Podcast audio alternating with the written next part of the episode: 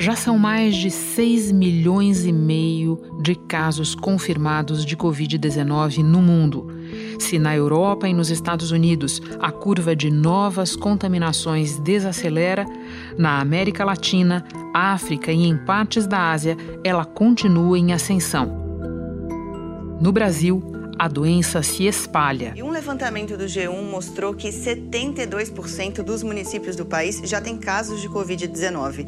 30% das nossas cidades tiveram mortes pela doença. Diante desse quadro, pesquisadores se desdobram em busca de uma vacina e de medicamentos eficazes no tratamento do novo coronavírus, que já matou quase 400 mil pessoas a Organização Mundial da Saúde testa quatro grupos de drogas. A cloroquina ou a hidroxicloroquina, que são usadas para tratar malária e doenças autoimunes, como o lúpus.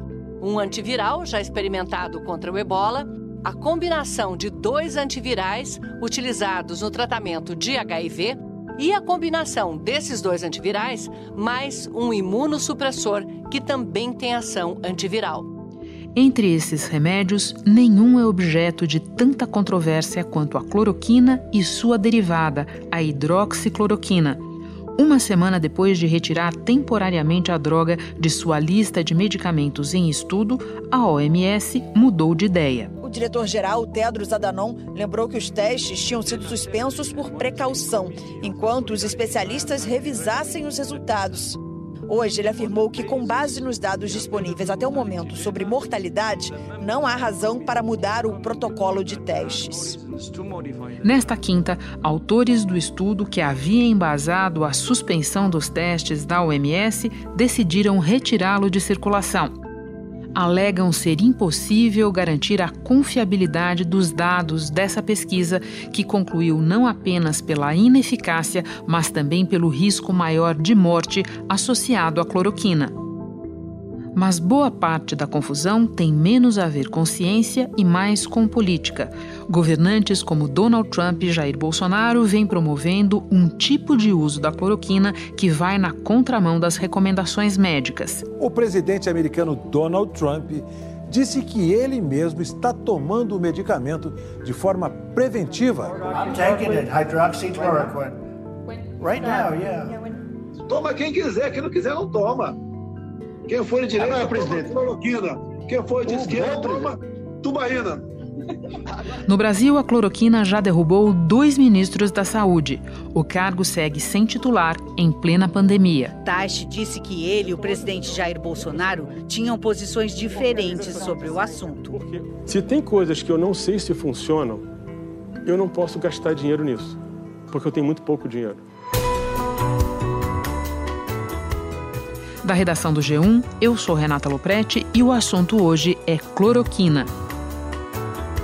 Neste episódio, eu converso com o infectologista Marcos Lacerda, coordenador de um estudo chamado Clorocovid-19 da Fundação de Medicina Tropical, em parceria com a Fiocruz.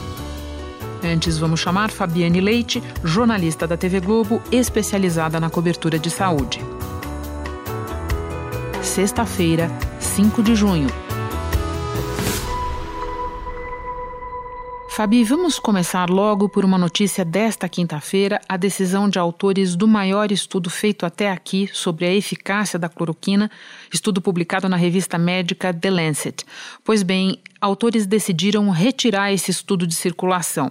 Conta para nós o que aconteceu. Pois é, Renata, é uma é, surpresa. Os três autores é, escreveram uma carta uh, publicada há poucas horas pela própria revista The Lancet dizendo que uh, não conseguiram obter uh, os dados né, numa auditoria independente que iniciaram, ou seja, não conseguiram é, que a empresa uh, privada que forneceu aqueles dados de é, se, supostamente centenas de hospitais, né, abrisse esses dados, mostrasse que hospitais eram esses, né, quais eram as instituições exatamente, as, as condições desses pacientes, esses três autores não são quaisquer cientistas, são três cientistas uh, vinculados à Universidade de Harvard, é o Dr. Mandip Mehra, Dr. Frank Rustica e Dr. Emmett Patel. Fabi, é importante lembrar para quem não acompanhou o capítulo anterior dessa história que a retirada, o recuo dos autores causa bastante impacto até pelas conclusões anteriores, porque eles tinham concluído não só que o uso da cloroquina não trazia benefício, mas também associavam o uso a um risco maior de arritmia e de morte. Daí esse estudo ter alcançado tanta repercussão, né? Exatamente. Uh, e foi logo depois desse estudo então que, que foi, eh, foi considerado o estudo com maior quantidade de dados, né, pelo menos, eles falavam em 96 mil pacientes, né. Prontuários de pacientes, né. né de cerca de, de, de mais de uma centena de, de hospitais pelo mundo, né. Então, a partir desse estudo, eles diziam que realmente havia riscos cardiológicos e foi logo depois dessa publicação que a OMS anunciou a suspensão, né, uh, dos testes com a hidroxicloroquina para o tratamento da, da Covid. Representantes de 10 países se reuniram e concordaram em pausar os testes com esse tipo de medicamento por segurança para revisar as evidências disponíveis até o momento. Quer dizer, ela não deixou claro se era exatamente esse estudo, mas ficou uh, vinculado né, a essa primeira publicação. Uh, em seguida, já houve uma, uma contestação de vários cientistas do mundo, e aí mesmo de cientistas que vinham apoiando o uso né, indiscriminado da cloroquina, até cientistas que eram contra isso uh, também reportaram a The Lancet que havia problemas no trabalho. Principalmente, a grande questão, como eu falei no início, está em torno da base de dados. Né? Foi a imprensa que revelou as fragilidades do artigo publicado em 22 de maio o jornal britânico Guardian percebeu erros básicos. O número de mortos pelo coronavírus na Austrália, por exemplo, não batia com a estatística oficial. Mas o pior não era isso. A investigação revelou que a pesquisa publicada pela revista britânica usou informações não confiáveis de uma empresa americana desconhecida, sem credibilidade. A base de dados, quer dizer, esses, esses 96 mil prontuários, eles vieram de uma empresa privada eh, chamada Surgisphere, que é uma empresa uh, da qual pouco temos informações, né? Ela tem pouquíssimos funcionários, segundo uma investigação do jornal inglês The Guardian. Esses funcionários, um deles é um escritor de ficção científica, um deles é uma modelo de filmes adultos. E o mais grave, essa empresa, ela, a base de dados, a suposta base de dados dessa empresa também municiou outras pesquisas Agora, Fabi, a OMS, diante de tantos questionamentos, já tinha anunciado a retomada dos seus estudos com cloroquina e também deixado bem claro que retomar os estudos não significa ainda recomendar o uso, o que é feito aqui no Brasil pelo governo. Por aqui, esta semana, o Tribunal de Contas da União deu 10 dias para o Ministério da Saúde e a Anvisa prestarem esclarecimentos sobre o protocolo oficial do uso da droga. Acho que essa é uma boa hora para você nos lembrar que protocolo é esse e que confusão ele causou. Como você disse, em primeiro lugar, é, ainda não existe qualquer recomendação da OMS. O que ela fez foi só retomar os estudos, né? Então, estamos ainda estudando e a cloroquina segue sem evidências de que é uh, a melhor droga para o tratamento da Covid-19, assim como outros remédios também ainda não provaram ser, uh, estão todos sob investigação desse grande estudo da OMS. Né? O, o, protocolo do Ministério da Saúde, que é do dia 20 de maio. O protocolo assinado pelo ministro interino, Eduardo Pazuello, define diferentes doses do medicamento de acordo com o estado dos pacientes e não tem assinaturas de responsáveis técnicos. É, ele, ele, na verdade, é um documento uh, até um pouco informal, porque não é assinado por ninguém. Uh, ele foi. Opa, ninguém? Ninguém. ninguém. É uma Curioso. coisa muito estranha realmente curioso, porque geralmente ele, é, os documentos do Ministério vêm vinculados a uma secretaria, é, um servidor, um diretor, né? E, e, ele sai, né, todo mundo sabe, uh, dias depois do ex-ministro Nelson Teich dizer que uh, era uh, alertar, né, que ainda não havia evidência sobre o uso de cloroquina. Se eu começo a aceitar que você possa prescrever remédio para doenças só porque você tem um teste in vitro que sugere algum benefício, isso começa a virar uma prática, isso é incontrolável. O, o, o, segundo ministro da Saúde, como a gente sabe, que caiu durante essa pandemia no Brasil. É, e, e, esse protocolo, ele mesmo também diz que não existem evidências científicas sobre a cloroquina, uh, mas que mesmo assim né, uh, colocaria uh, à disposição do SUS o uso desse remédio e até traz dosagens e esquemas de tratamento até para pacientes é, leves, né? Leves, moderados e graves. Então, é, é, um protocolo que causou grande estranhamento na comunidade científica brasileira. Todas as sociedades médicas se manifestaram contrárias, dizendo que não era possível que o SUS, uh, enfim, colocasse esse uso sem evidência científica suficiente. E o protocolo se apoia muito num parecer do Conselho Federal de Medicina, lá de abril, que dizia, é, feito por um parecerista só, que é um cirurgião médico, ele avaliou e disse que no momento de pandemia uh, poderia haver um uso uh, para casos leves, moderados e graves, mas que isso era a responsabilidade do médico e dizia nesse parecer ele também claramente que não havia evidência científica. O Tribunal de Contas da União, o ministro, um dos ministros do tribunal, Benjamin Zimler, deu 10 dias para o Ministério da Saúde, para a Anvisa, Agência Nacional de Vigilância Sanitária, esclarecerem aquele protocolo de uso da cloroquina, porque ela não teria cumprido as etapas exigidas na própria legislação. E uh, a gente sabe que alguns planos de saúde, enfim, alguns uh, setores aí já vinham uh, e, e, foram incentivados a partir disso a começar a prescrever e até é, indo além, né? A gente sabe de alguns planos de saúde que inclusive prescreveram para é, pessoas que não têm uh, nem sintomas, né? Bom, e tem o presidente Bolsonaro, principal garoto propaganda da cloroquina, e enquanto isso as Forças Armadas ajudando na produção do medicamento. Conta para nós como isso está funcionando. O Brasil já era um grande produtor, foi requisitado que essa produção aumente, né? O Exército prevê é, cerca de um milhão de, de doses e mais. É, houve uma encomenda à Índia, que é um país aliado do governo Bolsonaro, uh, de 10 toneladas desse medicamento. Uh, isso sem a gente ter evidência científica, sem a gente ter a certeza de que isso vai poder ser usado uh, com, com eficiência e eficácia. No Brasil, 1 milhão 250 mil comprimidos de cloroquina já foram produzidos pelos laboratórios das Forças Armadas. A quantidade foi informada nesse documento em que o Ministério da Defesa pede mais 520 milhões de reais ao Ministério da Economia para combater a pandemia é, a história de, da Índia, né? A Índia é um grande produtor de medicamentos, de matéria-prima da indústria farmacêutica, então tem, tem interesse nesse, nessa negociação. O, o, presidente esteve lá há alguns meses e foi muito bem recebido, então faz parte aí de uma aproximação de, de, eh, de negócios com, com a Índia. E, e, a Índia tem divulgado que ela tem muito sucesso, que ela tem poucos casos. Ah, algumas, algumas divulgações vêm dizendo que seria por causa do uso massivo disso. Vários cientistas contestam isso porque a Índia tem grande subnotificação e implantou um dos mais agressivos lockdowns do mundo. Fabi, lembrando que a compra dessa matéria-prima da Índia vai custar mais de 30 milhões de reais ao governo federal e quem é, veio com a informação dos 30 milhões é um personagem que eu quero colocar na história agora, Carlos Wizard Martins, que vai ocupar a Secretaria de Ciência tecnologia e insumos estratégicos do Ministério da Saúde.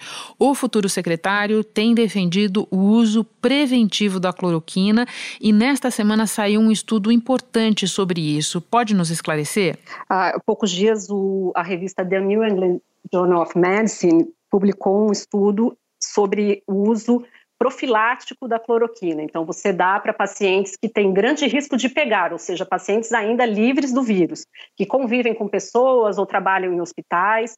É, foi um estudo que mostrou que não houve eficácia, é, que esse medicamento não ajudou nessa prevenção. Agora, pela fala né, do novo secretário, não vai se tratar nem de estudo, vai ser uma, uma quer dizer, ele vai, vai passar por cima uh, desse trabalho e também da própria resolução do Conselho Federal de Medicina, porque o que o Conselho Federal fez foi dizer que pode usar para caso leve, é, médio e grave. Ele não disse que era para usar para quem não tivesse nada como profilaxia.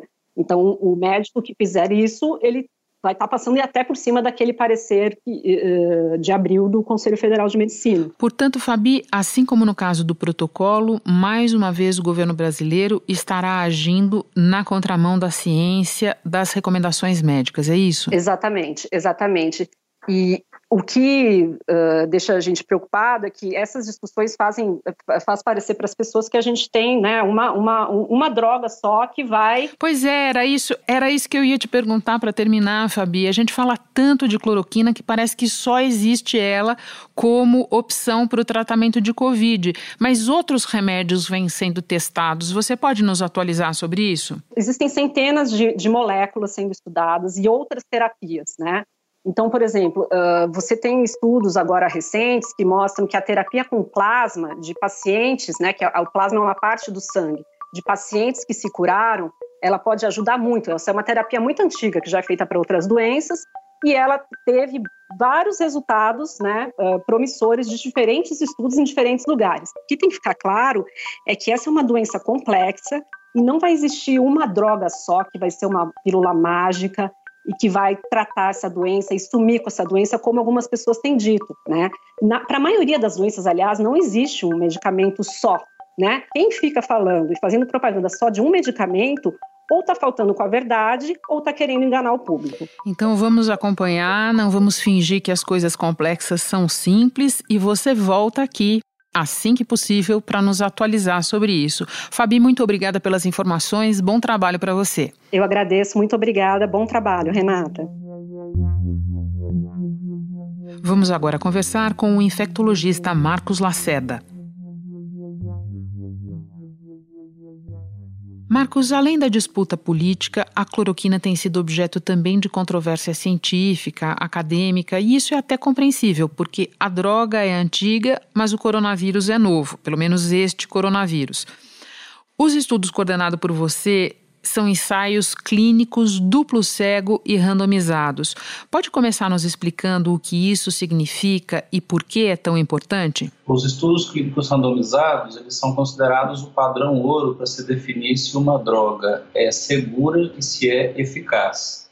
Então nós começamos aqui em Manaus um estudo eh, de fase 2, chamado fase de segurança, onde nós testamos duas doses dessa medicação, que de fato é muito antiga, mas para Covid-19 é uma medicação nova. Então se faz necessário essa fase de segurança.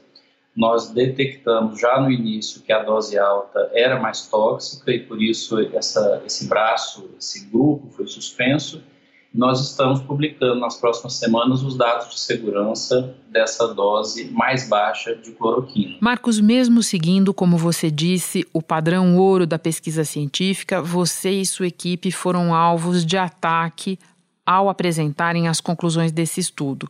Pode nos contar o que aconteceu? É, assim que a gente fez a publicação dos primeiros resultados, mostrando que não se deveria tentar doses mais altas. Com uma semana de estudo, os pesquisadores perceberam que os pacientes que recebiam a dose maior tinham mais efeitos colaterais, como arritmia cardíaca. Por segurança, pararam de usar a dosagem mais alta. Quando tomaram essa decisão, 11 pacientes dos dois grupos já tinham morrido.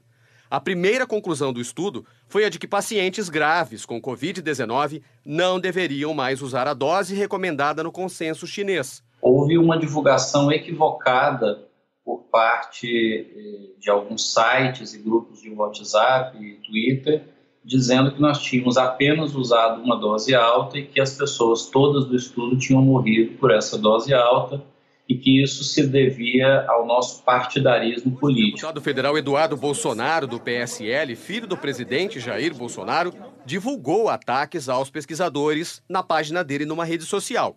Eduardo Bolsonaro também escreveu que o estudo clínico realizado em Manaus para desqualificar a cloroquina causou 11 mortes após pacientes receberem doses muito fora do padrão.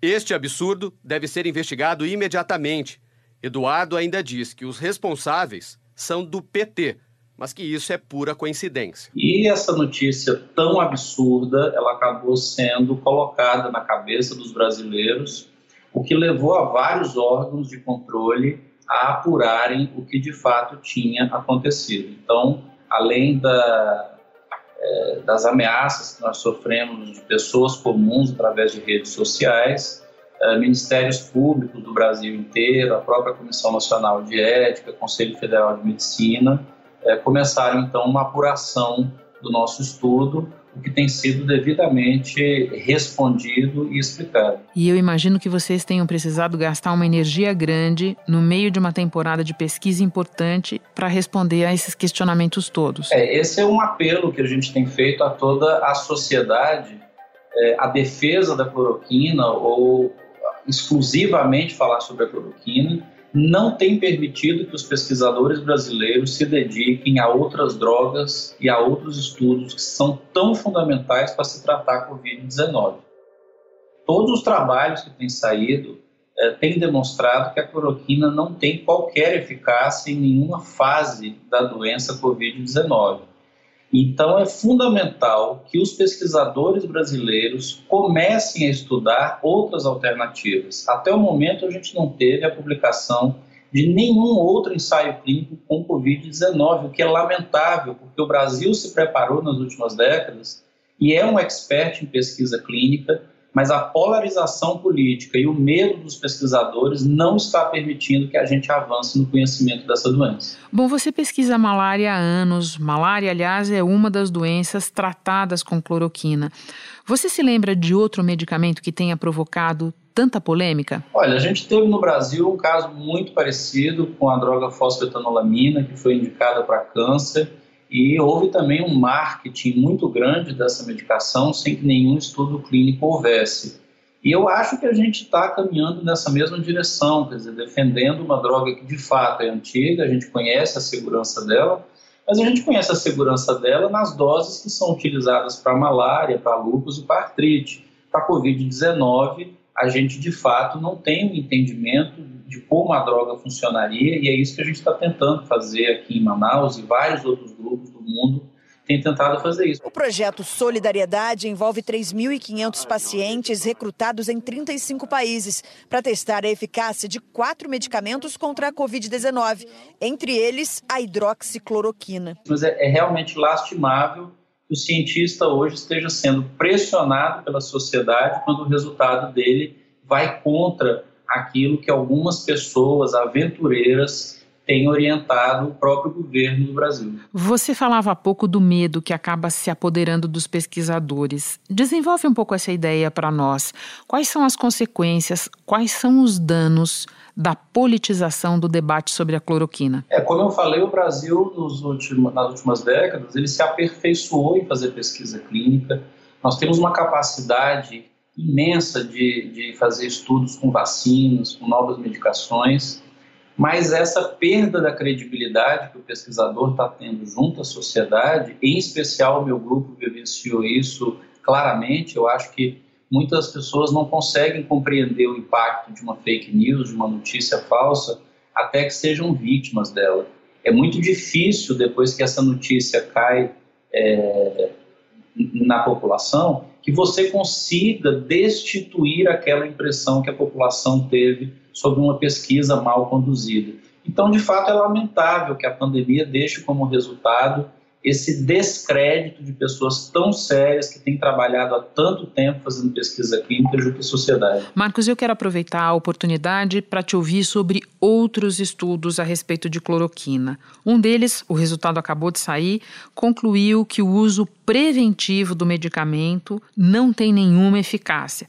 Pode comentar? É, esse é um estudo que saiu. É é, recentemente no New England Journal of Medicine, que é uma revista muito prestigiada, talvez a melhor revista médica que exista no planeta. E esse foi um trabalho desenvolvido nos Estados Unidos em que se acompanhou pessoas que tinham tido algum tipo de contato com o vírus e parte delas recebeu a cloroquina para usar de forma profilática e uma outra parte não recebeu. Então, quando você acompanha esse estudo, que de novo foi um estudo controlado, randomizado, você observa que não há qualquer diferença na, na, no relato de infecção por Covid-19. Então, esse talvez não é o estudo ainda definitivo, porque outros estudos de profilaxia estão sendo feitos em todo o mundo. Há um grande estudo em Barcelona, cujos resultados acabaram de ser analisados e devem muito em breve serem publicados mostrando de fato que usar a cloroquina não evitou que essas pessoas tivessem infecção pela Covid-19, ou seja, aquela fase inicial de replicação do vírus se a cloroquina tivesse de fato essa eficácia, era de se esperar que as pessoas não adoecessem. E esse primeiro estudo, bem feito, uh, mostrou isso. Certamente outros estudos vão confirmar o mesmo achado, porque na ciência é assim. Eu não posso esperar que um estudo ele não seja reprodutível em outros lugares. Então, em Marsella, na França, houve a publicação de um estudo inicial mostrando que cloroquina e azitromicina, no quinto dia, deixavam a secreção respiratória com zero de vírus. E isso nunca foi mostrado em nenhum outro estudo, nem mesmo no estudo eh, nosso aqui em Manaus. Marcos, um outro estudo sobre o qual eu quero te ouvir ganhou o noticiário pelo menos duas vezes nos últimos dias. A mais recente delas, nesta quinta-feira. Ele foi publicado na revista médica The Lancet e se baseou na análise de prontuários. Muito bem, é, de início, a conclusão apresentada é que a cloroquina não só não tinha eficácia, como trazia potenciais danos sérios para os pacientes. Nesta quinta-feira, depois de alguma controvérsia, os pesquisadores decidiram retirar o estudo de circulação. Eles alegam que não tem como sustentar a confiabilidade dos dados apurados. Qual é a tua avaliação sobre isso, Marcos? Olha, a gente não pode defender qualquer trabalho científico apenas porque ele confirma aquilo que a gente acha. E esse trabalho, então, ele teve uma crítica da, da comunidade acadêmica muito grande, porque havia uma discrepância de dados que foram apresentados dos vários hospitais e até o tipo de análise que foi feita. Então, quando a, a, houve o pedido de uma auditoria para se ver esses dados, a empresa que forneceu os dados de prontuários, ela se recusou a divulgar esses dados. Então, em função disso, a gente não tem como validar se a análise realizada era verdadeira. Então, esse artigo está sendo retirado do Lancet e nós apoiamos que qualquer forma de má ciência seja combatida, independente dela reforçar ou de ela contradizer a hipótese que nós temos. Recado super importante, Marcos. Muito obrigada pelos teus esclarecimentos, por todas as informações. Bom trabalho para você e para os seus colegas aí. Eu que agradeço. Antes de terminar, algumas dicas para quem está na modalidade presencial de trabalho. Dicas sobre como se proteger no horário de almoço. Procure evitar comer em lugares com muitas pessoas e tente intercalar o horário de almoço com seus colegas. Isso porque na hora das refeições as pessoas precisam, claro, tirar a máscara. Ao fazer isso, guarde a máscara num saco plástico ou num papel de descarte. Nunca deixe a máscara descoberta em cima da mesa, porque ela pode ser um foco de contaminação. Este foi o assunto podcast diário do G1. De segunda a sexta, nós aprofundamos um tema relevante do noticiário em conversas com repórteres, especialistas e personagens da notícia. O assunto está disponível no G1, no Apple Podcasts, no Google Podcasts, no Spotify, no Castbox, no Deezer. Nos aplicativos você pode seguir a gente para não perder nenhum novo episódio. Comigo na equipe do podcast estão Mônica Mariotti, Isabel Seta, Jéssica Rocha, Luiz Felipe Silva, Tiago Kazuroski, Giovanni Reginato e Vivian Souza. Eu sou Renata Loprete e fico por aqui. Até o próximo assunto.